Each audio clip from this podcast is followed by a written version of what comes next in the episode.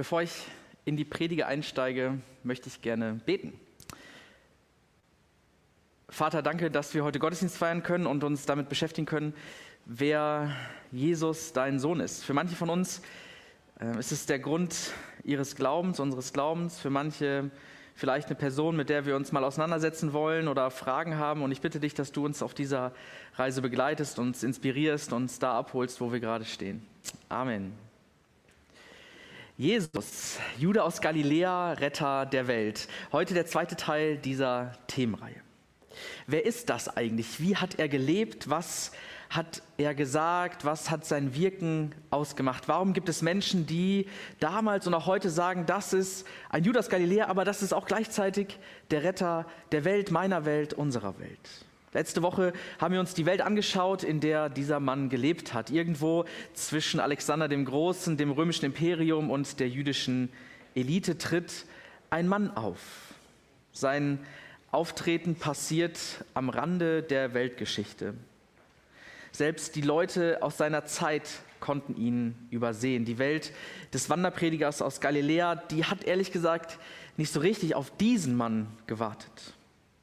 Heute werfen wir einen Blick darauf, was er gesagt hat, wovon er gesprochen hat. Für manche ist das vielleicht ein ziemlich alter Hut. Vielleicht hast du schon hunderttausende Predigten darüber gehört, was Jesus alles so gesagt hat. Dich lade ich ein, dich heute mal neu inspirieren zu lassen von der Botschaft dieses Wanderpredigers aus Galiläa.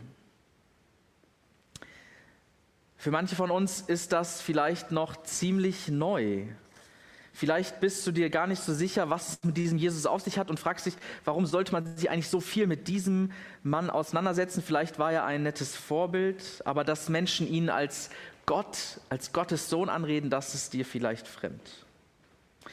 Ich lade dich ein, heute mal dich auf diesen verrückten Gedanken einzulassen, wenn das tatsächlich stimmt, was Christen da behaupten, dass er nicht nur ein Judas Galiläer war, sondern auch der Retter der Welt. Wenn das wirklich stimmt, wie ist dann Gott eigentlich? Vielleicht kannst du für heute Morgen mal dieses Gedankenexperiment wagen. Jesu Worte. Jesus hat natürlich viel erzählt. Er hat sehr, sehr viele Worte gebraucht. Manche von uns kennen vielleicht manche von diesen Worten in und auswendig. Vater unser im Himmel. Ein Gebet, was aus Jesu Mund kommt. Liebe deinen Nächsten wie dich selbst oder liebe deine Feinde. Das Programm christlicher Ethik.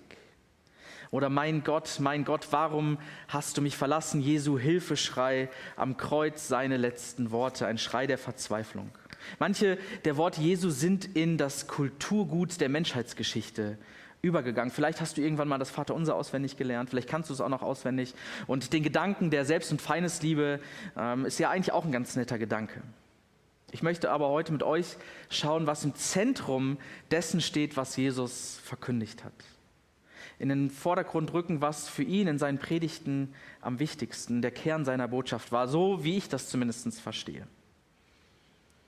Bei öffentlichen großen Reden sagt man ja manchmal, dass der erste Satz der wichtigste ist. Also das, was die Leute direkt an den Anfang stellen, das muss die Zuhörer abholen, das muss sie catchen. Ich weiß nicht, ob das bei meinen Predigten immer so funktioniert, wahrscheinlich nicht, aber ich möchte euch gerne den Satz vorlesen, den Jesus im Markus-Evangelium zumindest als allererstes gesagt hat, den Markus als allererstes überliefert. Da heißt es, nachdem aber Johannes überantwortet war, kam Jesus nach Galiläa und predigte das Evangelium Gottes und sprach, die Zeit ist erfüllt und das Reich Gottes ist nahe herbeigekommen. Die Zeit ist erfüllt, das Reich Gottes ist nahe herbeigekommen. Wenn wir Jesu Worte verstehen wollen, müssen wir verstehen, was es mit diesem Reich Gottes auf sich hat. Im Zentrum von Jesu Worten steht dieser verrückte Gedanke, dass mit ihm, mit seinem Auftreten, das Reich Gottes anfängt, die Herrschaft Gottes über dieser Welt.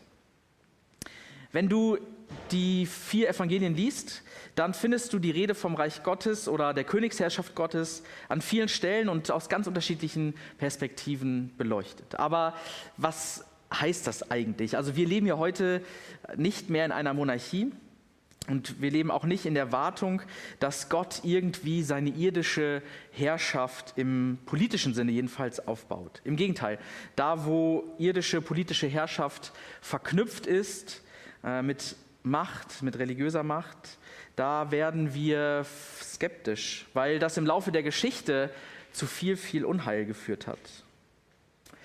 Ich möchte daher mit euch einen Blick darauf werfen, äh, auf welche Vorstellung Jesu Rede vom Reich Gottes damals getroffen ist, damals bei den Menschen, die das zum ersten Mal gehört haben. Wir schauen uns an, ähm, was Jesus sich eigentlich darunter vorstellt unter Reich Gottes und was es vielleicht auch für dich, äh, der du das schon hundertmal gehört hast, oder für dich, der du das vielleicht zum ersten Mal hörst, bedeuten könnte. Da gibt es dieses kleine Volk, das sich aus einem umherziehenden Nomadenvolk heraus entwickelt hat, das Volk Israel. Das gesamte Alte Testament dreht sich um die Geschichte dieses Volkes, wie es mit ihrem Gott lebt, wie es mit anderen Völkern zusammenlebt, was diesem Volk wichtig ist, wie das Volk scheitert. Und wer letzte Woche dabei gewesen ist, hat gesehen, wie so das Herrschaftsgebiet der Großmächte aussahen, von Alexander dem Großen bis zum römischen Imperium, und hat gesehen, dass das Volk Israel dazwischen eigentlich ein Spielball der Geschichte war.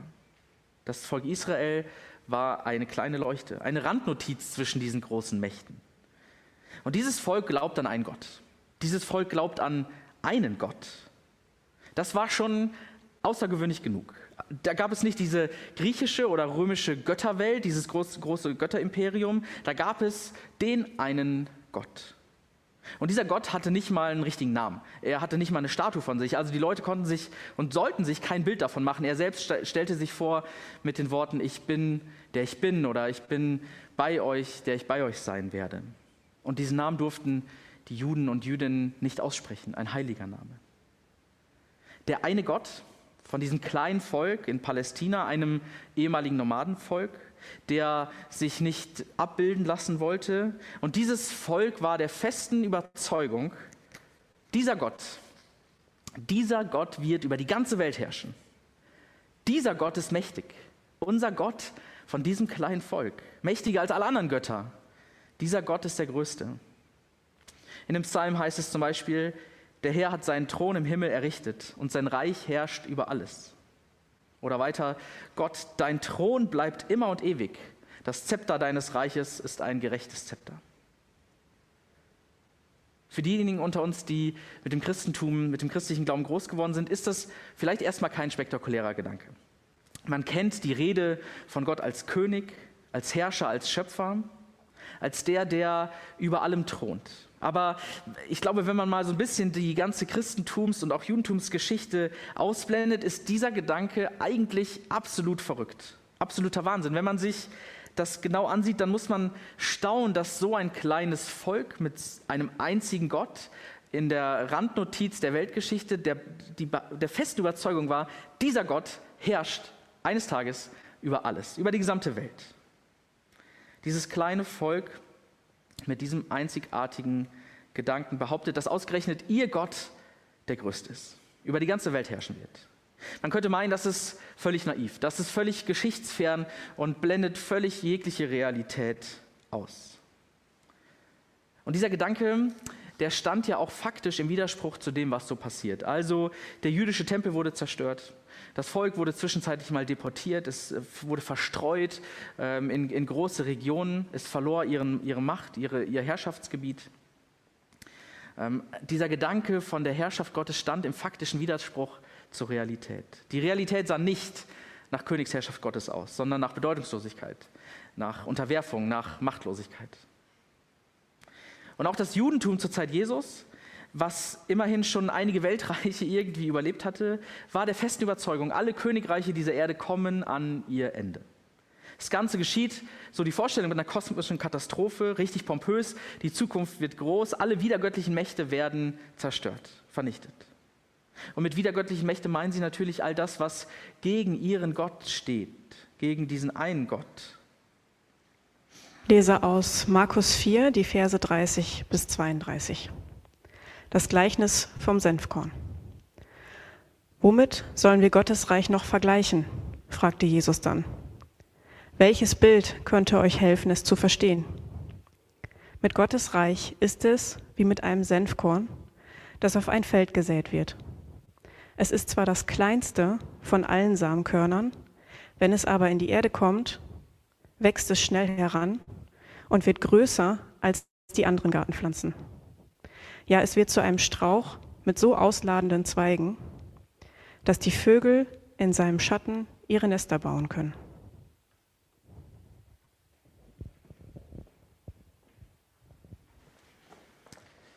Vielen Dank. Jesus, dieser Wanderprediger, hat es geliebt, Geschichten zu erzählen. Darin war er Großmeister. Was ich oft hier versuche ständig zu erklären, hat Jesus in bunten Farben gemalt, in fantasievollen Bildern erzählt, weil es Dinge gibt, wovon wir eigentlich gar nicht so richtig sprechen können und wo so eine systematische Sprache vielleicht gar nicht so richtig hilft, wo man am besten von in Geschichten erzählt, wo man Sprachbilder malt. Und Leben mit Gott, Leben im Reich Gottes, das ist so etwas, wovon man eigentlich nur in Geschichten sprechen kann. Ich weiß nicht, wie spektakulär oder unspektakulär dieses Bild für dich ist. Manche von uns bauen vielleicht zu Hause selber Pflanzen an, Gemüse, Blumen. Vielleicht hattest du schon mal kleine Samenkörner in der Hand, die vielleicht sogar noch kleiner waren als so Senfkörner, kleine runde Kügelchen, die sich eigentlich tot anfühlen, wo man nicht den Eindruck hat, da könnte etwas raus entstehen. Als moderner Mensch gehst du über einen Acker und stehst äh, vor einem, vielleicht vor deinem Hochbeet und verstehst Wachstum als einen biologischen Prozess. Ein biologischer Vorgang, der durch bestimmte Dinge begünstigt ähm, und bedingt wird und vielleicht durch andere Faktoren gehemmt oder verhindert wird. Als Mensch zur Zeit Jesu gehst du über einen Acker und denkst, ach krass, schon wieder ein Wunder Gottes. Aus diesen scheinbar kleinen toten Kügelchen wächst etwas heran, was danach unfassbar groß ist. Man könnte sagen, lauter Auferstehung vom Tod, immer und immer wieder auf einem Acker. Die Menschen damals konnten nur darüber staunen, wie so etwas aus so etwas Kleinem etwas so Großes, etwas so Gigantisches werden, werden kann. Zugegeben, äh, botanisch gesehen, ich habe da nicht viel Ahnung von, aber botanisch gesehen war Jesus nicht ganz, ganz korrekt. Also das Senfkorn war zwar schon eins der kleinsten Körner, die man damals so kannte, eins der kleinsten Samen, aber man kannte auch noch Bäume und Sträucher, die größer wurden. Aber auf botanische Genauigkeit kommt es nicht so genau an. Hier kommt es darauf an, dass aus etwas sehr, sehr Kleinem etwas sehr, sehr Großes wird. Und Jesus behauptet von sich, dass mit ihm das Reich Gottes beginnt, dass die Hoffnung, die die Menschen hatten, sich jetzt erfüllt. Ich glaube, man muss da zunächst mal festhalten, dass Gott die Dinge manchmal ganz anders macht, als wir uns das vorstellen, als wir das erwarten. Wenn es in den alten Überlieferungen und Verheißungen heißt, da kommt einer, der das Volk wieder groß macht, der sich darum kümmert, dass Gottes Herrschaft hier aufgerichtet wird, dass sie sich durchsetzt, dann vertraut man ja darauf. Das war nicht einfach nur naiv oder dumm, sondern das war eine Hoffnung, die sich ja wirklich über Generationen hinweg durchgesetzt hat, worauf man wirklich gehofft hat. Durch alle Widrigkeiten hindurch hat diese Hoffnung Menschen getragen. Aber manchmal kommt es anders. Gott macht es manchmal ganz anders. Heute vermutlich auch. Das Besondere an dieser Geschichte ist, dass der Kontrast zwischen diesem kleinen Samenkorn und dieser großen Pflanze unglaublich groß ist. Das Besondere am Reich Gottes ist, so wie es Jesus seinen Anfang nimmt, ist, dass es im ganz Kleinen, im Unbedeutenden anfängt. Letzte Woche, und ich habe es eben auch nochmal gesagt, wurde ja deutlich am Rande der Weltgeschichte, in den Dörfern Galiläas, nicht auf den großen Bühnen dieser Welt. Jesus fängt da mit dem Reich Gottes an, wo Menschen ihn brauchen. Er ist nicht in die großen Städte gegangen. Er ist zu den Menschen gegangen, die am Rande stehen. Vielleicht ein paar andere Worte Jesu, Jesu aus der Bergpredigt dazu. Er hat gesagt, selig sind, die geistlich arm sind, denn ihnen gehört das Himmelreich. Selig sind, die Leid tragen, denn sie sollen getröstet werden. Selig sind, die sich ausstrecken nach Gerechtigkeit, die dürsten nach Gerechtigkeit, denn sie sollen satt werden. Das Reich Gottes scheint da seinen Anfang zu nehmen, wo wir das nicht erwarten. Inmitten der widrigsten Umstände dieses Lebens. Das Versprechen hier geht an die Erfolglosen, an all die Gescheiterten, an alle die, die ihre Hoffnung eigentlich schon aufgegeben haben. Und ich würde sagen, potenziell damit an mich und an dich. Was für eine Wendung, wenn du eigentlich die große Nummer erwartest. Wenn du dann hörst, die Leidtragenden werden getröstet, die Hungrigen werden satt, die Letzten werden die Ersten sein. Wenn Jesus vom Reich Gottes spricht, dann hatte das für ihn zwei Dimensionen. Dann ging es Zum einen um das, was jetzt und hier schon passiert. Das, was sich im Hier und Jetzt, in der Wirklichkeit dieser Welt schon ähm, umsetzt, wo man das schon sehen kann. Und auf der anderen Seite ging es für Jesus darum, zu zeigen, was auch noch nicht da ist. Theologinnen und Theologen sprechen dann von dem schon jetzt und noch nicht des Reiches Gottes. Was heißt das bei Jesus? Schon jetzt. In Jesu Worten wird schon jetzt deutlich, wie groß und unermesslich die Liebe Gottes ist. Dass er der Vater ist, der seinen zurückgekehrten Sohn in den Arm nimmt und nicht wegstößt. Dass er sich auf den Weg macht, um das eine Schaf zu suchen, was verloren ist. Das ist der Gott, der sich für nichts zu schade ist. Ich glaube, in Jesu Auftreten können wir schon jetzt diese unglaubliche Liebe erfahren. Vielleicht da, wo wir endlich aufhören, uns ständig um uns selbst zu drehen und versuchen, alles alleine schaffen zu müssen, weil wir es am Ende vielleicht nicht hinbekommen. Vielleicht da, wo wir uns verlassen können, uns verlassen auf Gott hin.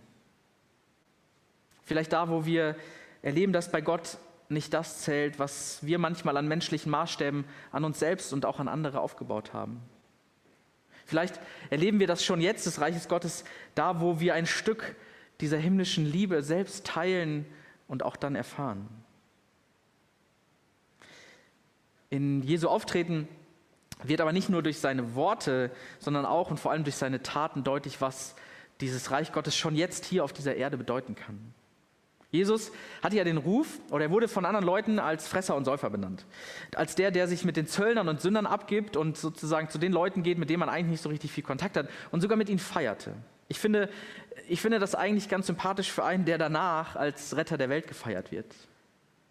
Reich Gottes passiert schon jetzt da, wo wir Grenzen überwinden, uns an diesem Jesus ein Vorbild nehmen, mit den Leuten abhängen, die uns vielleicht gerade am meisten brauchen und nicht nur mit denen, mit denen es eigentlich so gemütlich ist. Wie manche von euch wissen oder vielleicht auch sehen, ich esse gerne. Ich trinke auch gerne schon mal ein Glas Wein oder lieber eigentlich eine Flasche Bier oder zwei. Und im Neuen Testament finden wir Gleichnisse und Geschichten von Jesus, die genau davon handeln. Das Reich Gottes ist wie ein großes Festessen an einer großen, langen Tafel von Gott. Da gibt es Wein, da gibt es gutes Essen, da sitzen viele zusammen, da feiern wir. Ehrlich gesagt, das ist ein Bild und das ist das, was ich im Moment am meisten vermisse. Mal unbeschwert in größerer Runde an einem Tisch sitzen, auf der Terrasse oder im Grand Hotel am Tresen, dass Jesus selbst das genossen hat und sich dabei nicht im geringsten um die Herkunft, nicht im geringsten um das Aussehen, nicht im geringsten um das soziale Ansehen dieser Person gekümmert hat, das lässt uns schon jetzt Reich Gottes auf Erden erleben. Und vielleicht merkt ihr, der Gedanke dieser Königsherrschaft Gottes, die sich über die ganze Welt erstreckt, die mit politischer Macht, Einfluss stärker einhergeht. Dieser Gedanke wird mit dem Juden aus Galiläa ganz schön auf den Kopf gestellt. Die verändert sich radikal, dieser Gedanke. Vielleicht, vielleicht wurde er als Retter der Welt gefeiert, weil mit ihm das Reich Gottes gerade so anders daherkommt. Weil es dadurch auch für uns so überraschend anders sein kann. Ich glaube, in Jesus bricht das Reich Gottes schon da an, wo Menschen zusammenfinden, wo Streitigkeiten überwunden werden, wo Krisen überwunden werden, wo wir ein Stückchen von dieser himmlischen Liebe erleben. Aber ich habe eben erwähnt, es ist auch noch nicht fertig. Es ist noch nicht vollendet, es ist noch nicht abgeschlossen. Denn sonst müsste man ja sagen, dieses Projekt ist gescheitert. Also bei all dem Leid, was es auf der Welt gibt, müsste man dann sagen, das hat sein Ziel verfehlt. Aber die Vollendung, die steht noch aus. Jetzt kann man sagen, der Gedanke, dass da noch irgendwie eine Vollendung aussteht, das ist bloße Vertröstung. Jetzt ist noch nicht alles gut und deshalb hoffen wir irgendwie darauf, dass irgendwann einmal alles besser, alles gut wird. Wenn man es negativ ausdrücken will, dann kann man das so sagen. Du kannst aber auch sagen, dass die Vision vom Reich Gottes, in dem, um in den Bildern der Bibel zu bleiben, das Schaf friedlich neben dem Löwen sitzt, in dem es kein Leid, kein Schmerz und kein Geschrei gibt, in dem nicht nur wir, sondern die ganze Schöpfung erlöst wird. Diese Vision vom Reich Gottes, was noch nicht vollendet ist, diese Vision, die kann ungeheure Kraft entfalten. Wie wäre es, wenn Christinnen und Christen zu den Hoffnungsträgerinnen dieser Erde werden?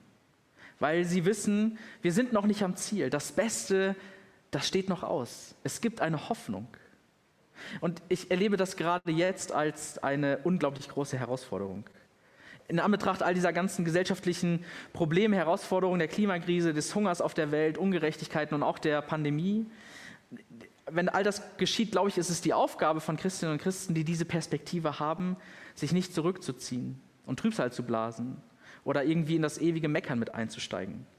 Sondern ich glaube, weil wir diese Perspektive haben, ähm, gilt es als Hoffnungsträgerin durch diese Welt zu gehen, so wie Jesus es getan hat. Jesus malt eine Vision für diese Welt, die ja genau in eine solche Situation kam. Gesellschaftliche Umbrüche, teils chaotische Zustände, Hoffnungslosigkeit, Perspektivlosigkeit. Macht ging verloren.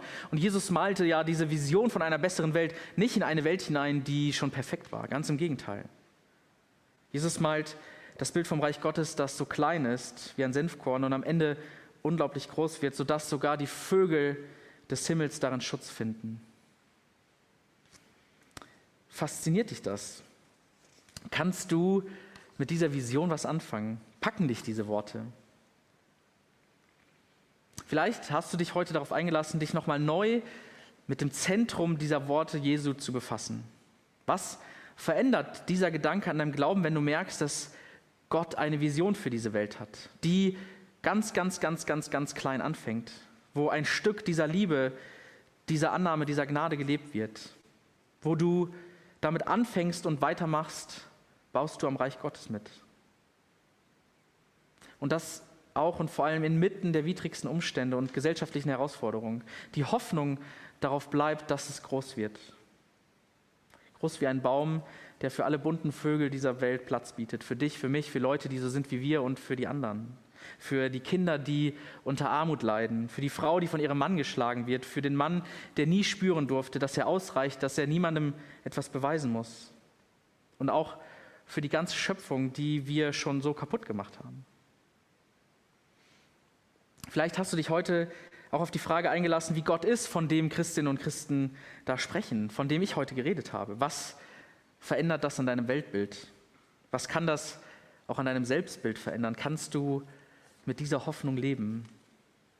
Kannst du damit leben, dass Jesu Worte vielleicht sogar in deinem Leben aus den ganz kleinen Samen, aus diesem ganz kleinen Unscheinbaren etwas Großes, große Bäume wachsen lassen kann? Kannst du damit leben, dass auch du unter diesem Baum deinen Platz hast, der dich bergen und schützen und dir einen Ort der Heimat bieten kann? Ich wünsche uns, dass in all diesen Gedanken uns der dreieine Gott segnet und ähm, uns aus den ganz kleinen Samenkörnern, die es in unserem Leben gibt, große Bäume wachsen lässt. Ich bete. Amen. Himmlischer Vater, es ist verrückt zu sehen, dass du so ganz anders daherkommst, als wir Menschen uns das manchmal ausmalen. Ähm, die wir vielleicht unsere eigenen Pläne und Hoffnungen haben, die du dann manchmal durchs Kreuzt. Und ich bitte dich darum, dass jede und jeder von uns in im Leben sehen kann, wie aus den ganz kleinen, unscheinbaren Dingen etwas Großes wird. Wie wir auch vielleicht persönlich dazu beitragen können, dass dein Reich auf dieser Erde weiter wächst, was mit deinem Sohn Jesus Christus begonnen hat. Da, wo wir uns auf den Weg machen, wo ähm, wir Krisen überwinden, wo wir Liebe leben, Gnade teilen. Ich bitte dich darum, dass, dass du uns ähm, diese Hoffnung schenkst, dass die Welt nicht verloren ist. Du malst ein, ein Bild von dieser Welt, das viel, viel größer ist als das, was wir uns ausdenken können. Und ähm, ich bitte dich darum, dass uns das zu Hoffnungsträgerinnen und Hoffnungsträgern in dieser Welt werden lässt, in all den Problemen, die es so gibt. Dass wir nicht damit einsteigen zu meckern und zu jammern, sondern ähm, auch dieses Bild und diese, diese Vision vom Reich Gottes, von deinem Reich teilen, Herr. Segne uns dabei. Amen. Arne singt mit uns zwei Lieder.